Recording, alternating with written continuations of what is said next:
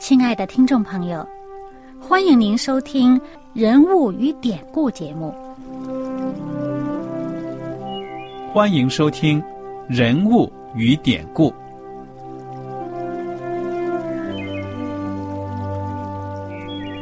听众朋友们，当你读圣经的时候，不知道有没有过这样的想法：生活在几千年前的圣经人物，与我们这生活在二十一世纪的人有什么相关吗？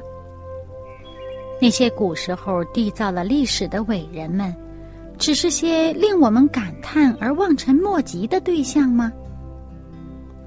那些败坏了品德的小人和有负圣托的失败者，难道只是为了让我们嗤之以鼻吗？在这个人物与典故的节目里，我和小燕将与大家一起，通过圣经中的人物和他们的事迹，看看我们能从他们的故事中得到哪些启发，以便用正确的态度来对待我们每天所面对的生活和挑战，共同奔走天国的旅程。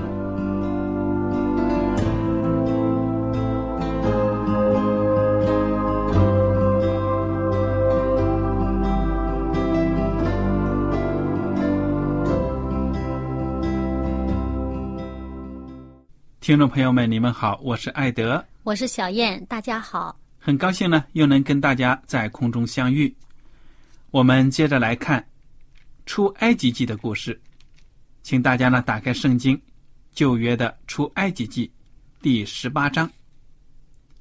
第十八章呢，讲到了摩西的岳父，也就是米甸的祭司叶特罗呢，来见摩西了。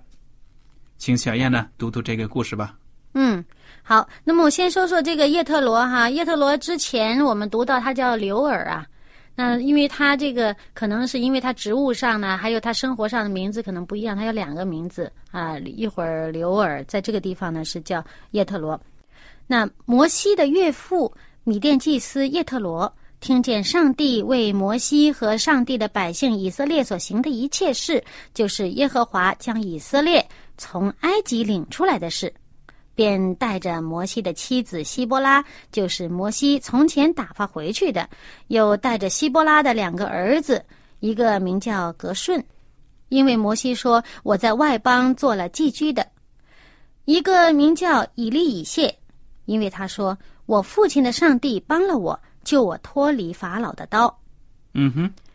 那摩西呢？他的这个岳父就带着他的妻子和两个儿子，就到这个地方来了，就来见摩西来了。对了，那么最初呢，我们看到的是摩西带着妻子孩子呢去埃及，对，一起出去。但是圣经呢没有讲他什么时候又把孩子、老婆呢打发回岳父的家。那，那么我们猜想，可能应该是还没到埃及就。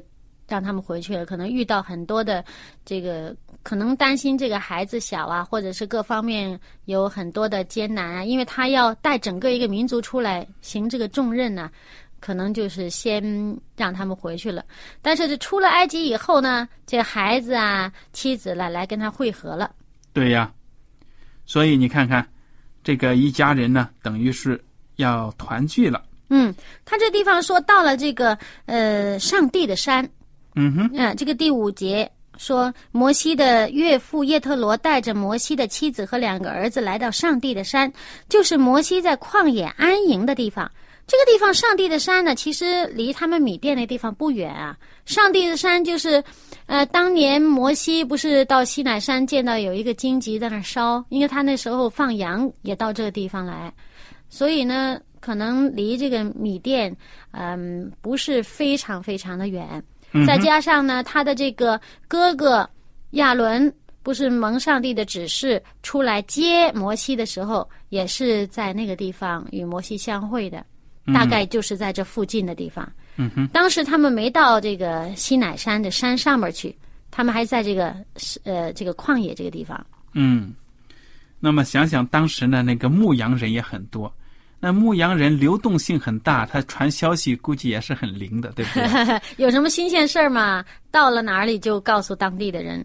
好，不管怎么说呢，摩西的岳父叶特罗来了，而且呢，他还帮了摩西一个忙呢。好大的忙哦！对呀，这非常重要的一个制度就这么建立起来了。嗯，第五节，摩西的岳父叶特罗带着摩西的妻子和两个儿子来到上帝的山，就是摩西在旷野安营的地方。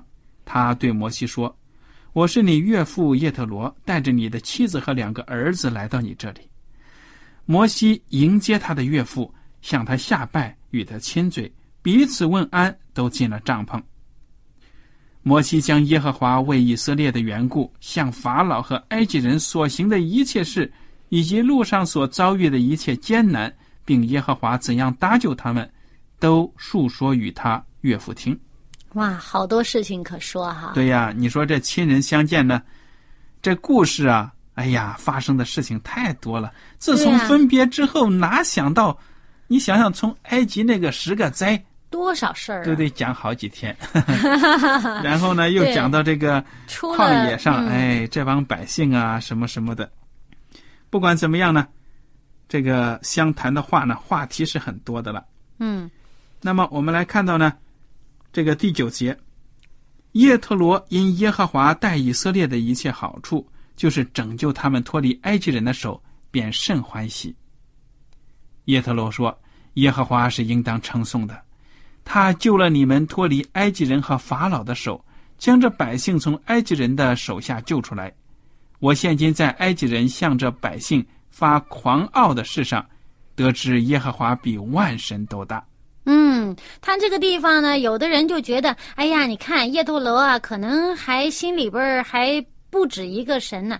但是我看他这个地方呢，我我的理解呢，就是比较侧重于他说，上帝呢，就是在这个埃及人向百姓、向以色列这个百姓发狂傲的事儿上，他看出来。那么埃及人是多神呐，那埃及的神遍地呀，所以呢，这个地方就是说。我觉得他这是比较侧重于讲呢，就是跟埃及人所拜的他们的那个信仰相比，他就。而且这个中东地区，当时每个民族、每个村落可能都有自己的神。嗯嗯嗯。那耶陀罗听得多了。嗯。他所以他一看，他说：“这个耶和华比万神，比那些所有什么名堂的神呢，都伟大。”说明那些是假神嘛？嗯，对。所以呢，我就不是太认为，因为有的人认为叶特罗也是呃这个拜很多的。那么，不过我就觉得这个事情我们暂且放在这儿。既然你如果没有办法从圣经里面看得明白的话，也没有必要去再评论这件事儿了。嗯，十二节，摩西的岳父叶特罗把燔祭和平安祭献给上帝。嗯，亚伦和以色列的众长老都来了，与摩西的岳父在上帝面前吃饭。从这个献祭给上帝呢，也看得出呢，叶特罗呢是敬畏上帝的啊。对，这个燔祭啊，燔祭本身就是预表耶稣基督啊。嗯，因为他这个祭品整个都烧掉，全都烧掉。那平安祭呢，就是献了以后，就是属于感恩祭嘛。这个平安祭献了以后呢，这个大家可以吃，这里面肉里面会有一部分呢，大家可以吃的。那么他们就是在。在上帝面前吃饭，就是他们把这个祭物呢，大家一起吃了，跟这些长老一起吃了。嗯，很好的。接下来我们来看看第十三节。第二天，摩西坐着审判百姓，百姓从早到晚都站在摩西的左右。你看，这个摩西不光是一个宗教领袖，嗯，而且呢，民事顾问。对呀，他还要担当这个。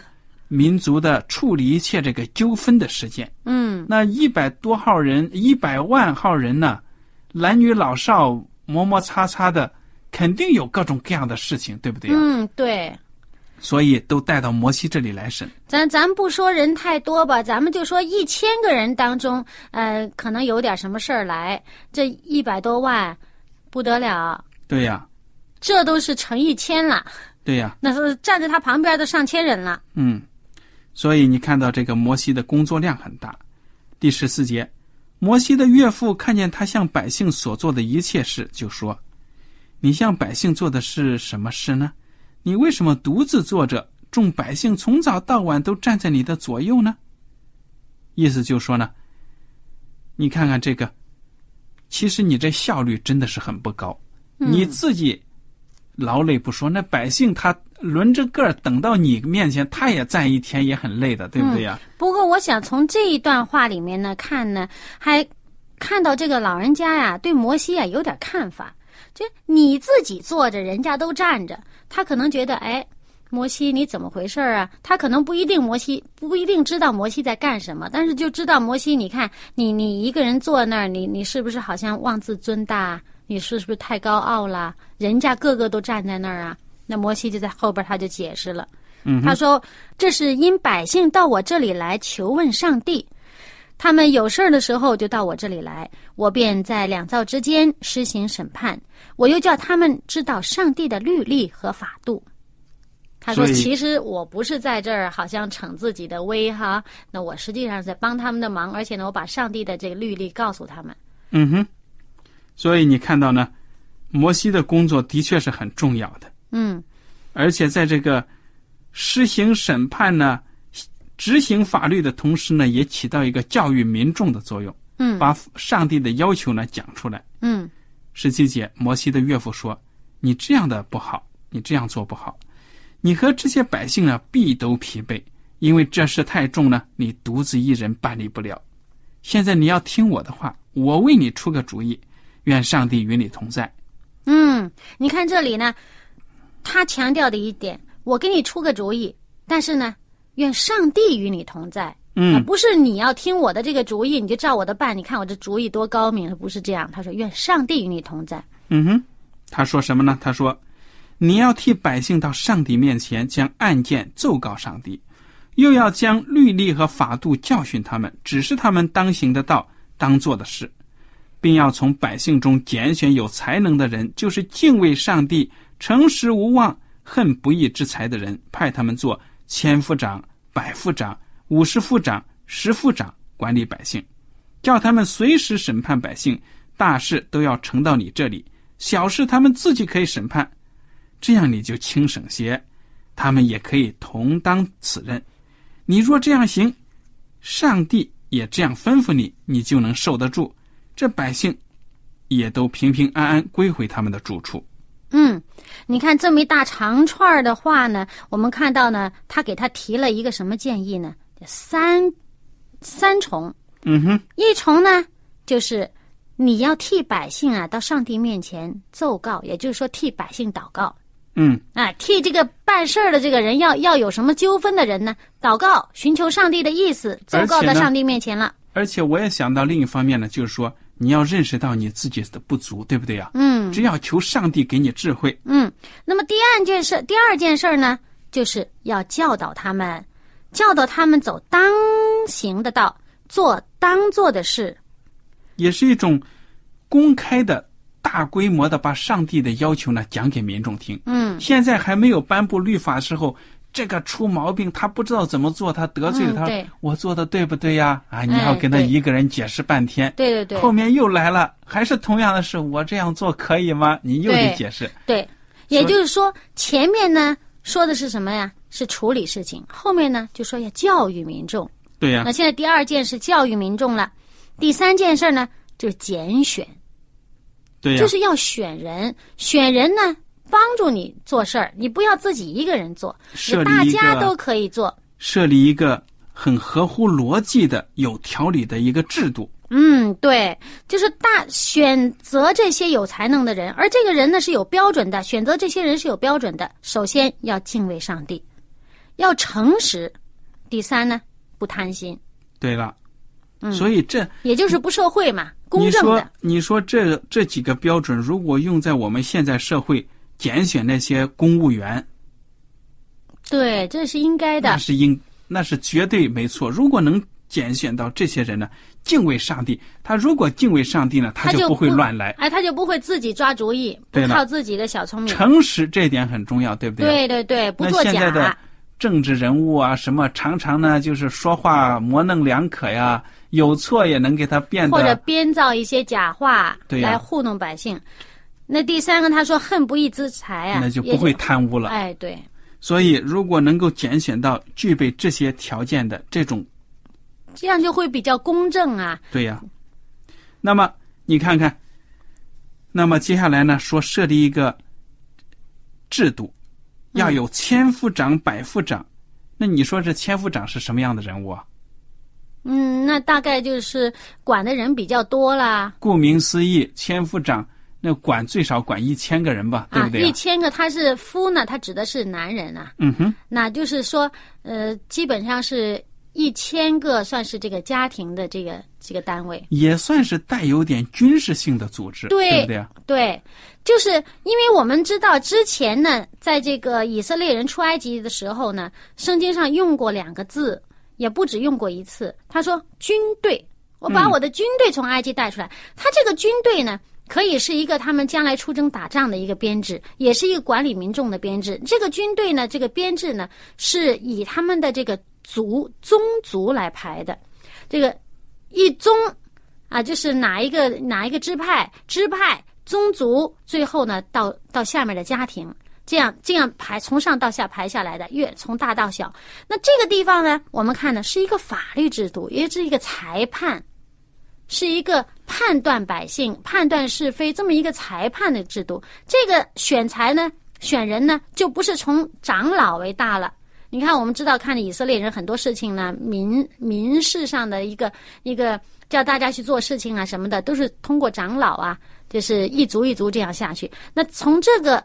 地方呢？从司法这个，这是另外一个体系了，嗯，独立的一个体系了，就是选有才干的人，选正直的人，选这些，就是被授予重任呢，就是让他当之无愧，他的品格上面，对了，没问题的。那那很明显，我们从汉语都能看出这些层次的级别的分差了。嗯，那个千夫长肯定在百夫长之上的，百夫长呢，顾名思义。嗯，管一百个男人吧，男丁对不对呀？对。那五十副长管五十个人，啊，大大概就是五十个家庭这样。十副长大概就是有点像军队里是这军事旅团营呢，连排班这样。那军衔嘛，还有呢，就考虑到以前在古代的时候，中国的社会也是用这种什么一保啊、一甲呀、保长、甲长什么什么，分很细，这样子就容易管理。嗯，我有什么命令，我只传给直接跟我下级的，对，他出去分散传给别的管理的。对，那这样的话呢，大家都可以分担工作，对，而且呢，上帝要造就人呢，也通过这些人呢，这些人也得到造就。嗯哼。然后呢，你这个，比如说你摩西一个人说，我这个教育百姓，我。讲出上帝的这些律例啊、命令啊，这些什么，那靠他一个人传，能传给多少人知道啊？嗯那么现在不同了，像金字塔型的，哇，这个就是非常这个效率非常的高，而且呢，传的传的比较普遍。再加上呢，这些你看下面最小的一个职级啊，就是十夫长。嗯。哇，这多具体啊！那他们有些什么事情跟进呢？很容易的嘛，很快就跟进了。对了，所以这个制度呢，实行起来看起来好像很繁杂的一层又一层，但实际上呢，效果很快，行很好的。嗯，而且像我们又想到呢，这传福音呢，也是那能单靠一个牧师去传吗？当单靠传道人去传吗？那一个教堂几千号人，哇，就靠牧师传道人，那能传到哪辈子去啊？所以现在我们就是在很多教会提倡那种小组。施工对不对呀？对，大家家庭呢结合成小组啊，这样子有什么活动呢？我们就是以我们这一片住的地方呢为中心，这样子比较有效，对不对？而且呢，每一个信徒呢也是这个上帝的工人。那么，你可以把你从上帝领受的、你已经明白的道理呢，传给你认识的人。嗯哼。好，我们接着看，如果设立好这些制度了。第二十二节，这个叶特罗说了，叫他们随时审判百姓，大事都要呈到你这里，小事他们自己可以审判的了。这样你就轻省些，他们也可以同当此任。你若这样行，上帝也这样吩咐你，你就能受得住。这百姓也都平平安安归回他们的住处。嗯大家皆大欢喜，对不对呀？嗯，你看这个叶特罗啊，在这里很强调，我我就很喜欢看这个二十三节这地方。再咱们再看一次哈、他说：“你若这样行，上帝也这样吩咐你。”其实他这里没有说，哎，你照我的话说，那这个准行，你准有好日子过。他不是说你照我的话说，我这个主意多高。他说，你如果这样行是好，但是上帝也这样吩咐你的话呢，你就能受得住。嗯哼，对了，那很多时候，如果说我们很努力去做一件事情，有时候不一定是上帝有意让我们在这个时候、这个地方用这样的方式去做，对了，那可能给自己造成很多没有必要的这个困扰。嗯那么，所以他说，如果我这样想、这样做，这件事儿是好的，那么呢，上帝也是这样吩咐你的话呢，这个天地人和啊，对吧？对呀、那这样的话呢，你就能受得住了。嗯，所以我们看到，我们哪怕跟别人出什么主意啊、建议，也不要把自己看得太聪明，对不对？嗯，最重要的是上帝带领，哎，上帝的意思如何？而且呢，也要看这个听建议的人，人家采取不采取。嗯第二十四节，于是摩西听从他岳父的话，按着他所说的去行。摩西从以色列人中拣选了有才能的人，立他们为百姓的首领，做千夫长、百夫长、五十夫长、十夫长。他们随时审判百姓，有难断的案件就呈到摩西那里，但各样小事他们自己审判。嗯，这有点像我们这个呃，在中国的情况哈，比如说在村里面哈，或者说这个居民这个城市居民有居委会，然后呃调停，然后再往上派出所，再往上这初级的什么法院、中级法院、高级法院、终审团，对了，一一一层一层的，很有条理的。嗯那不要什么芝麻绿豆大的事情呢，都要往中级法院提 啊，那累坏人家了。对，所以这个，我觉得，作为人类社会呢，一层一层的有级别，这个没有什么错的。嗯那么想到呢，有的人提到这个圣经当中说，哎，你们圣经当中有的还讲到什么奴隶啊什么的。既然上帝要使人得以自由，为什么还要提到有奴隶啊什么，还有主人、仆人什么什么的？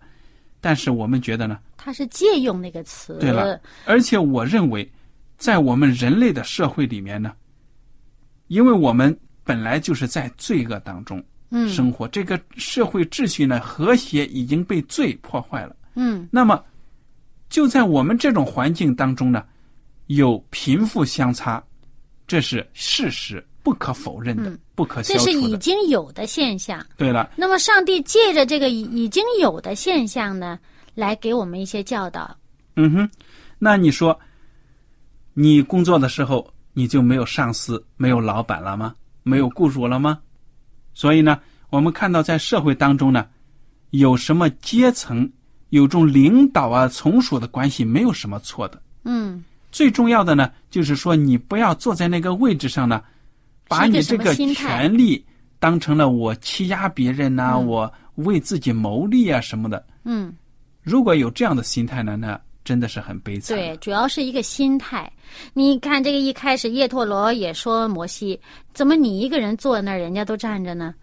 其实呢，这些事情呢，大家在不同的岗位上都是存着一个服务别人的一个心态去工作。这个呢，虽然有这个职级的这个差别，有着工作性质的差别，但是大家都是平等的，因为在工作当中没有什么啊，好像卑微啊、高贵啊，工作都是一样的。嗯，那大家主要是你工作的时候这个心态是什么？你的心态说我了不起，那其他的人都不行，那你就不对了。但如果你这个心态呢是尊重别人，你存着一个为别人服务、为别人的好处，你不是存着为自己谋私利的这种心态去做的时候，嗯，这个就是上帝所喜悦的。嗯那么，尽管那个年代是的确，它是属于一个奴隶社会，本身它是一个在那个社会的情况下，它就存在奴隶，存在主人，存在这样一个自由民这样的一个一个阶层，那么上帝就借着正好上帝给他们吩咐的时候是在那个社会的背景之下，那么当然呢，那上帝就讲那个背景下能够理解适当的话。那么我们现在的背景没有这个这个阶层，没有这个奴隶的阶层。嗯，当然，上帝不希望任何人是奴隶呀、对吧？上帝要给人自由，但当然，我们从另外一个角度来说，我们在这个属灵的角度上来说，在上帝面前，人人都是平等的。今不管你现在的工作，你现在处在什么位置上，在上帝面前，任何人的心灵都是平等的。而且我们所从事的工作，从某种意义上来说，都是为别人服务的。对，而且呢，就是正因为如此，上帝看任何人是在他的眼前都是上帝的儿女，上帝都是珍惜的，都需要救赎的。对，上帝都宝贵，都宝贝他们。所以呢，正因为秉着这种上帝爱世人，要救赎他们，使他们呢能够有永生的这么一个精神呢，这个昔日的基督徒最早在英国，他们争取了几十年，终于争取到了这个废除奴隶制的这么一个法案。嗯哼，啊，所以最终这个奴隶制，我们现在看到是这个制度已经在社会上，我们现在看到已经不存在了。嗯，这是当然呢，变相的在世界的某些角落呢，有人还奴役别人。对了，嗯仍然也有这个奴隶啊，奴役别人或者奴役妇女、儿童啊、童工啊，都有。嗯，这是上帝不喜悦的。对了，那么好，我们谈到这里，我们看第二十七节说：此后摩西让他的岳父去，他就往本地去了。那么我想呢，当然不是摩西说：“岳父啊，我打发你走了，走吧，走吧。”我想呢，肯定是岳父呢请辞，摩西就允许他，就说好了。嗯，他回家，我觉得这一点也很好。你说他作为摩西的岳父，又是上帝的祭司，那么他很有可能，他如果说：“哎呀，我留在这营里面，我我女婿坐在这里是一个民族的领袖，我还能受亏待，怎么的？”嗯但是这个叶特罗很谦卑啊，嗯他离开了女婿。我觉得作为一个老丈人，不管怎么样，从心里面呢，从这个你自己没有心这样做，也可能会给无形当中会给自己的小辈呢有一定的压力或者怎么样，对不对？嗯嗯那么我在这里面，我的女婿要照顾我，嗯那在别人眼里怎么看呢？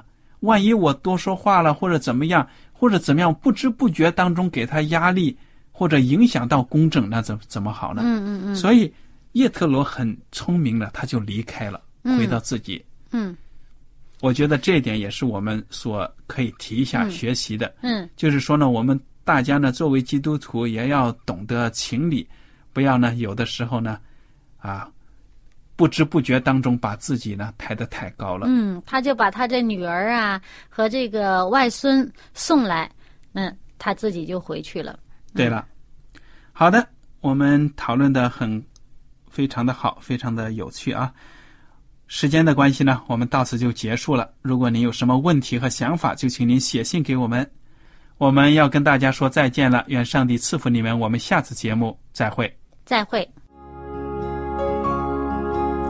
喜欢今天的节目吗？若是您错过了精彩的部分，想再听一次，可以在网上重温。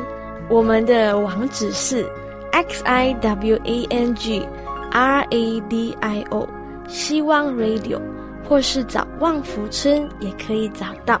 记得把好东西介绍给您的朋友，与他一起收听。